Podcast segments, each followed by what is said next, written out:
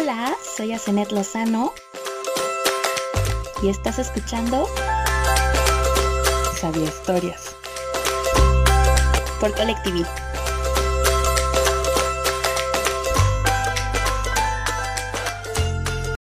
Hola, hola, peques y no tan peques. Bienvenidos al episodio número 18 de Sabía Historias. Soy Asenet y estoy contenta, estoy emocionada, estoy feliz porque ya llevamos 18 capítulos de la mano de Sabia Historias, echando a volar nuestra imaginación, aprendiendo muchísimas cosas que yo a veces, o sea, algunas ni siquiera tenía conocimiento, entonces eso está padre. De verdad, muchas gracias a los que por 18 capítulos me han escuchado, han, han escuchado mi voz, me han visto y, de verdad gracias por esos peques y por esos no tan peques. Como es costumbre, como es costumbre, les voy a platicar dos sabías que antes de nuestra sabia historia. Agradezco el apoyo de manera increíble de las personas que me ayudan cada semana a escribir mis historias, a, a, aguantar mis, ya no sé qué más escribir. Y de pronto, ¡boom!, sale un sabías que nuevo. Y, y aquí estamos, 18 semanas, 18 capítulos con ustedes. Y sobre todo también gracias a Collective por el espacio y por ser el único canal donde tienen una barra especializada para niños entonces, bueno, el primer sabías que que les voy a platicar es si sabías que las Olimpiadas siempre son en año bisiesto. Yo jamás había hecho esa relación. Eh, eh, hay un capítulo de Sabía Historias que se llama Olimpiadas y este año no se pudieron dar debido al COVID, pero yo no recuerdo o, nunca había hecho como la relación en que, en que las Olimpiadas son efectivamente en los años bisiestos. Interesante, ¿no? El segundo sabías que no está tan, no está tan mm, suavecito, por así decirlo. A mí me dio un poquito de ¡Iu! Pero está padre porque si sabías que a lo largo de tu vida puedes producir la saliva suficiente para llenar dos albercas completitas. La saliva es uno de los elementos principales de la digestión. Las glándulas salivales producen 640 mililitros de esta al día, lo que podría llenar dos albercas a lo largo de toda una vida. Imagínense nadar en saliva. Ay, no. pues bueno, chicos, este, para no hacer más largo esta pequeña introducción, vamos a comenzar con nuestra sabia historia. ¿Están listos? Comenzamos. Capítulo 18. Elefantiposa. Hace muchos, pero muchos años, en un lugar muy, muy lejano existía un planeta similar a la Tierra. Era redondo, existía el aire, el agua, la tierra y el fuego. Era un planeta muy hermoso llamado Guanfestón. En Guanfestón pasaban cosas muy, pero muy raras, o que a nosotros, los terrícolas, podrían parecernos extrañas. Por ponerles un ejemplo de las cosas raras que ocurrían en este lugar, las zanahorias crecían en los árboles y no bajo la tierra como pasa en nuestro planeta. Las flores no tenían un olor para nada delicioso. Incluso algunas olían a pies. Las peras sabían a sandía. Las sandías sabían a guayaba y las guayabas a melón. Y todo era muy diferente. Pero lo que más podría parecernos extraño es que existían unas especies de animales muy raras. La sabia historia que les voy a contar es de una elefantiposa. Una linda elefantita que tenía alas de mariposa. Era llamada Nate. A ella le encantaban los cacahuates, que sabían a mermelada de piña. Adoraba ver a los petos, una extraña mezcla de perros pato, volar por el cielo verde de Wanfeston, caminar por los bosques llenos de cactus y ver a los pececornios danzar por el mar. Sin embargo, Nate siempre hacía todas esas cosas sola. No tenía amigos. No se sentía cómoda yendo a fiestas o estableciendo largas conversaciones con el resto de los pobladores de Wanfeston. Lo que nadie sabía era que a Nate no le gustaba tener un cuerpo tan grande, tan gris, y unas alitas tan, pero tan delicadas y coloridas. Así es que se las ingeniaba para divertirse, aunque no le gustara cómo se veía. Un día, Nate descubrió que ya había recorrido con sus cuatro anchas, grises y grandes patas todos los alrededores de Wanfeston, y estaba muy cansada. Así es que quiso probar suerte y aventurarse a algo que jamás había intentado. Volar. Fue a la biblioteca que estaba cerca del hábitat de las bacormigas y decidió leer sobre todo lo que existía acerca de la aerodinámica. Y descubrió que la teoría indicaba que un cuerpo tan pesado como el de ella no podía volar, aunque tuviera alas. Nate decidió que unos libros no le iban a decir qué podía hacer y qué no.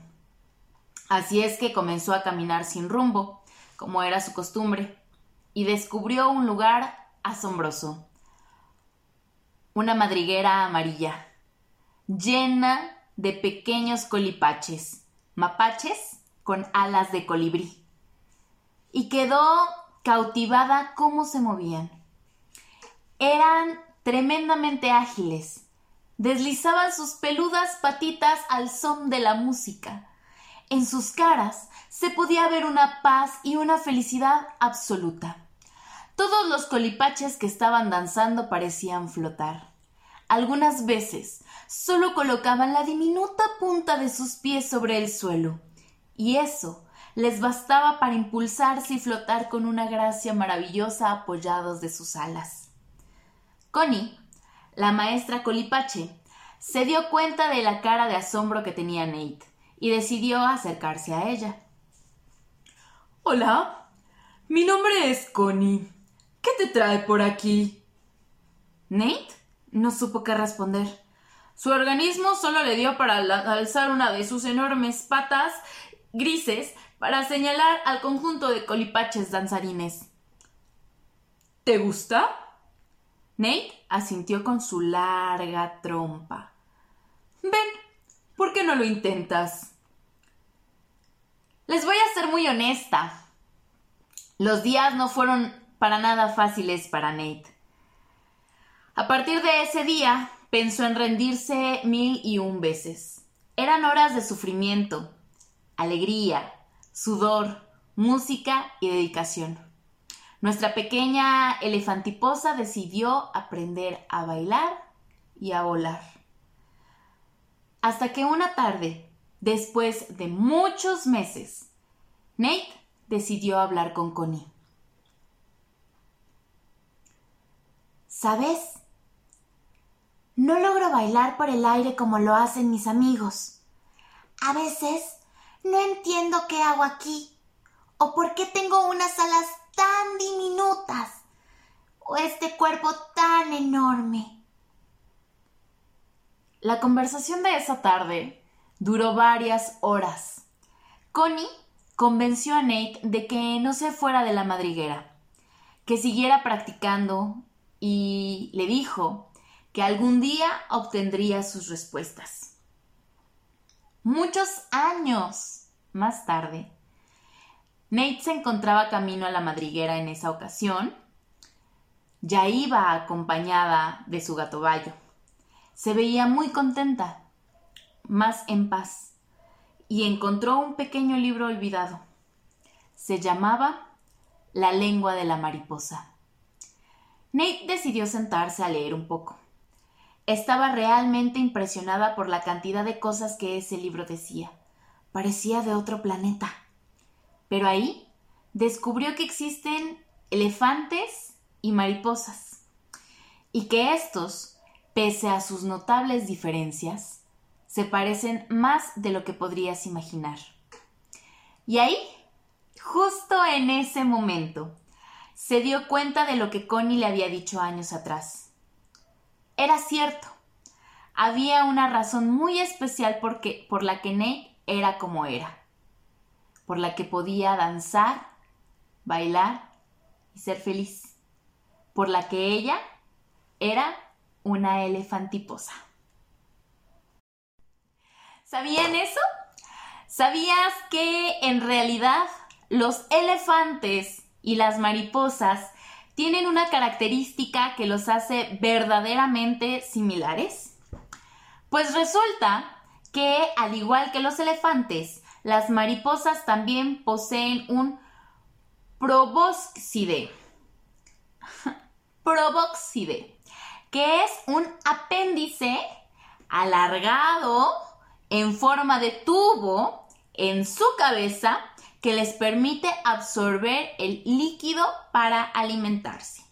Es decir, este apéndice alargado, que es como un tubo, está en el interior de la trompa del elefante y llega hasta su cabeza, lo que les permite absorber el líquido con su trompa. La mariposa, por el contrario, lo hace a través de su lengua. Este apéndice alargado es conocido también en las mariposas como espiritrompa. ¿Por qué? Porque la cabeza de las mariposas es tan pero tan pequeña que necesita enroscarse como una espiral adentro de esa cabeza. Y en el momento en que la mariposa decide soltar su lengua se desarrolla ese espiral. En realidad hay muchas curiosidades referentes a las mariposas. La sabia historia de hoy estuvo así de ser distinta por el siguiente sabías que mariposesco que te voy a platicar. ¿Sabías que las mariposas, eh, hay un tipo de, hay una especie de mariposas que son las mariposas amazónicas? Entonces, ¿sabías que las mariposas amazónicas beben lágrimas de tortuga. Aunque en general las mariposas prefieren el néctar de las flores, también se sienten atraídas por el sodio. Y las tortugas son las principales proveedoras de este elemento para las mariposas porque son súper lentas. Entonces, la mariposa se puede colocar cerca del párpado de la tortuga y con su larga lengua absorber el sodio de la lágrima. ¿Sabías que también las mariposas no vuelan en línea recta? Esto lo hacen para ahuyentar a los depredadores. Es decir, cuando las mariposas utilizan esta técnica, les es más difícil a sus depredadores anticipar su trayectoria del vuelo. Hay un sinfín de curiosidades. Por lo tanto, hay un sinfín de sabias historias que les voy a platicar. De verdad, no saben lo feliz que me hace este proyecto. Les agradezco una vez más al estar por 18 episodios conmigo. Les recuerdo que formamos parte de Colectiví, entonces los invito a que se suscriban al canal. Tenemos de todo tipo, tenemos de literatura, tenemos de comedia, de desarrollo personal, de eh, cultura pop y nosotros que somos la barra infantil. Les mando un beso enorme. Les recuerdo que soy Asenet y escuchaste Sabia Historias por Colectivi. Soy Asenet Lozano y escuchaste Sabia Historias por Colectivi Kids.